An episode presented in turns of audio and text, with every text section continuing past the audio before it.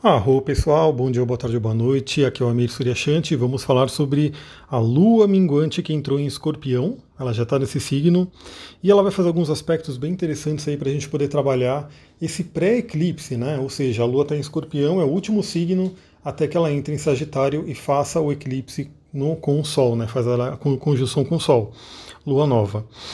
Então vamos lá, né? Primeiramente vamos relembrar: lua minguante é uma lua de limpeza é uma lua onde a gente pode deixar para trás aquilo que não serve mais, é uma lua de aprendizados, é uma lua de sabedoria. O signo do escorpião traz a energia do arcano à morte dentro do tarô, aquela energia de transformação, de transmutação. Ou seja, aquela energia onde você consegue ir fundo né, em uma situação, principalmente emocional, e o ser humano é extremamente emocional ainda, né? E você consegue transformar aquela situação. Então esse é um momento bem interessante para você olhar para suas emoções, olhar de repente o que, que dentro de você está criando alguma coisa que você não quer e que você possa agora aproveitar esse momento para ir limpando isso para poder chegar no eclipse né, de uma forma mais trabalhada. Lembrando que o próprio eclipse ele tende a trazer situações, ele tende a trazer coisas para que você possa olhar. Então esse período aí, entre hoje e amanhã, é um momento muito legal para você poder também mergulhar nesse autoconhecimento, mergulhar no seu interior. Bom, a Lua vai fazer aí primeiramente uma oposição a Urano e Lilith, né? então Urano e Lilith estão em touro, que é o signo oposto a escorpião, então traz aquela tônica de libertação também, como a gente já falou, né? Urano sempre é o libertador, embora às vezes ele traga, às vezes não, né? muitas vezes ele traz situações inesperadas, situações até desagradáveis, mas lembra-se que qualquer coisa que aparece na sua vida, por pior que seja, tem um propósito, né? e esse propósito é você aprender com aquilo. Então é uma coisa muito legal se você observar, né? As dificuldades elas trazem crescimento. É, pensa no seu próprio corpo físico, que acho que é o mais fácil de ver, todo mundo está né, tá acostumado com esse mundo, né? Se você quer ficar com um corpo forte, se você quer crescer, se quer ganhar músculo, o que, que você tem que fazer? Dar dificuldade para esse corpo. O que, que é dar dificuldade para esse corpo? Fazer um exercício físico. Então, geralmente, você ou usa o peso do próprio corpo e faz flexões, faz agachamentos e assim por diante, ou mesmo usa pesos externos. Né? Você vai pegar um, um ferro, um halter, alguma coisa, né? um equipamento de treino que vai fazer com que o seu músculo tenha que se esforçar. Então imagina que isso acontece também no nosso corpo emocional. Quando vem aí emoções desagradáveis, desafios emocionais, é uma oportunidade de você treinar esse músculo emocional. Mesma coisa mentalmente. Né? Então vem aí uma experiência mental, uma experiência de pensamento, alguma coisa aí que venha complicada para você poder trabalhar, é uma oportunidade de você fortalecer a sua mente, fortalecer o seu pensamento. Eu tenho passado muito por isso, né?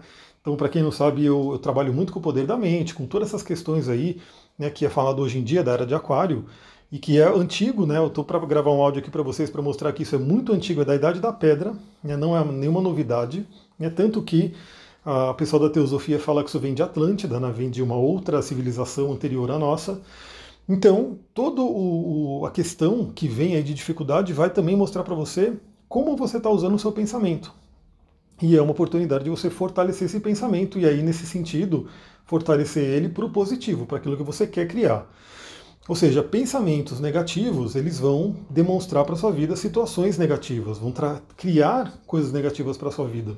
E aí, quando você identifica que estão vindo situações negativas, é porque você tem que olhar para esse pensamento e mudar a frequência dele, e realmente começar a usar essa força, esse poder do pensamento para algo positivo. Então, Urano vai trazer bem essa libertação. Agora, a grande questão é muito dos nossos pensamentos, eles vêm aí de questões inconscientes, questões fortíssimas aí do nosso inconsciente. Porque é óbvio, né? É, conscientemente ninguém quer criar situações complicadas. Eu tenho certeza disso. Ninguém quer realmente criar uma doença, criar um acidente, criar uma dificuldade, criar uma pobreza, criar uma, um, problema de relacionamento. Ninguém quer criar isso, isso é óbvio, conscientemente. Mas conteúdos do nosso inconsciente, por estarem alinhados com isso, vão acabar criando isso. Né? Inclusive, o livro que eu estou lendo, Inteligência Positiva, trabalha isso na, na, chamando de sabotadores. Os nossos sabotadores internos que se disfarçam muito bem, né? Eles se disfarçam, ou seja, o seu sabotador ele se finge de amigo, ele acha que ele quer ser um grande amigo, um uma grande ajuda, mas na verdade o seu maior amigo é o sábio interno. É o arquétipo do sábio, aquele que realmente ele consegue muito mais do que o sabotador consegue, porque o sabotador ele nos ajuda, né? Então aquele crítico interno ele também ajuda a gente a crescer, ele traz um resultado, mas é um custo muito alto. É um custo muito alto. Então o sábio não, o sábio ele consegue trazer resultados até maiores, né, melhores, muito benéficos assim, só que num custo muito menor. Por quê? Porque ele trabalha com a sabedoria, ele trabalha com a consciência, ou seja, ele sabe o que ele está criando, ele determina aquilo que ele quer criar. Diferente de um sabotador que é inconsciente e que às vezes está criando coisas que não é uma coisa que você realmente gostaria de criar conscientemente. E por que eu estou falando isso? Porque a Lua em Escorpião ela vai fazer também um trígono com Netuno, que é aquele aspecto fluente, é onde Lua e Netuno estarão se falando bem, estão se falando positivamente em signos de água que é o nosso emocional profundo. Né, Lilith? A Lilith está aqui comigo. E aí ela vai. É, a Lilith né, tá aqui comigo, eu ia falar que ela vai, não. É, a Lua com o Netuno vão se falar bem e é uma porta, um portal para o seu inconsciente, para você poder enxergar aquilo que está dentro do seu interior profundo, para que você possa olhar e colocar a luz da consciência. Aliás, Nesse livro, né, o Inteligência Positiva, ele traz um exemplo do Eckhart Tolle, né, que tem um outro livro incrível, que eu já li ele, já falei sobre ele bastante, que é o livro Um Novo Mundo, onde o Eckhart Tolle ele compara o ego, né, o ego que ele reúne todos os sabotadores, ele reúne aí aquilo que complica a nossa vida, ele, ele compara o ego como um boneco de neve, e que quando você começa a jogar a luz, o calor do sol, a luz do sol nesse boneco de neve, ele vai, ele vai derretendo. Ou seja, a partir do momento que você enxerga o seu inconsciente, enxerga o que está lá dentro, essa consciência já começa a derreter aquela, aquele sabotador, aquele boneco de neve do ego, né, que acaba atrapalhando a sua vida. Então temos um momento bem positivo. E também temos aquele momento, né, o Netuno ele é o, planeta, é o planeta que fala sobre os sonhos, sobre essa parte mais imaginativa também, né? Então é um momento muito legal para você poder exercer a sua imaginação e verificar aquilo que você quer criar. Né? O poder da nossa mente, da visualização. Aliás, é o que eu vou falar, por exemplo, que os nossos antepassados, né, os homens da caverna, faziam isso. Né, e hoje isso é muito difundido, é muito forte com segredo, tudo, mas todas as tradições vão falar sobre o poder da visualização, a magia da visualização. E aí, para finalizar, essa lua vai fazer um aspecto muito, muito legal, que é a conjunção com Vênus, ou seja, Lua e Vênus estarão juntinhas, e Vênus já está fazendo um aspecto fluente positivo com Plutão, e com Júpiter e Saturno, né? E a Lua também fará esses aspectos, vai participar disso. Então é um momento muito bom de consolidar os seus valores, porque Vênus também fala sobre nossos valores pessoais. Né? Ou seja, às vezes a nossa vida está difícil, está com uma dificuldade. Eu atendi uma cliente que ela está num, lugar, né? ela está numa situação que está trazendo muito transtorno para ela, e basicamente porque o lugar, o lugar que ela está não está alinhado com os valores dela. Ela não consegue viver os valores dela junto desse lugar. Só que a grande questão é que ela ainda não parou para pensar nos valores dela, para ter isso de uma forma bem consciente, para poder fazer decisões né, mais assertivas. Então eu diria que essa conjunção da Lua com Vênus, a primeira coisa, e junto né, com esses planetas Júpiter, Saturno e Plutão em Capricórnio, é aquela oportunidade de você rever os seus valores. Será que você está vivendo de acordo com seus valores? Né, principais no coaching, né, no processo de coaching, a gente trabalha isso, né, a gente trabalha essa questão de reconhecer os valores principais que você tem. Vênus também vai falar sobre dinheiro, né, sobre a parte dos bens materiais, então é um ponto importante para você olhar, é uma, uma janela de oportunidade para você poder olhar para essa área da vida. Se o dinheiro não está fluindo como você gostaria, o que está impedindo, o que, que você pode fazer para melhorar essa área? E é uma oportunidade já de você poder começar a refletir sobre isso no fim de semana e preparar para o eclipse na segunda-feira. Né? Eu vou depois preparar um vídeo ou alguma coisa sobre o eclipse, né, para a gente detalhar um pouco mais. E também né, sobre relacionamentos, obviamente, porque Vênus é um grande significador de relacionamentos. Então também é aquela oportunidade de limpeza de relacionamentos né, que estão te impedindo de fazer alguma coisa. Olha, eu vou te dizer que para quase 100% das pessoas, um grande relacionamento que tem que ser revisto, que tem que ser trabalhado, que tem que ser né, limpo aí, é o relacionamento com pai e mãe.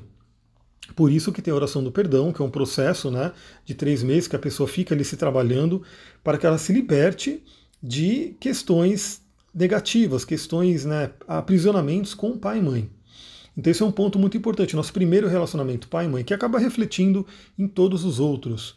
Então também é um, um, sinal aí que quando a Vênus faz a conjunção com, com a Lua, principalmente a Lua significando a mãe, significando a família, significando o passado, é aquele momento de você perceber como estão meus relacionamentos. Ah, estão legais, beleza. Né? Então já é um sinal que você tem essa parte do relacionamento familiar mais benéfica, mais curada, né? não esteja ali com, com algumas coisas impedindo o relacionamento.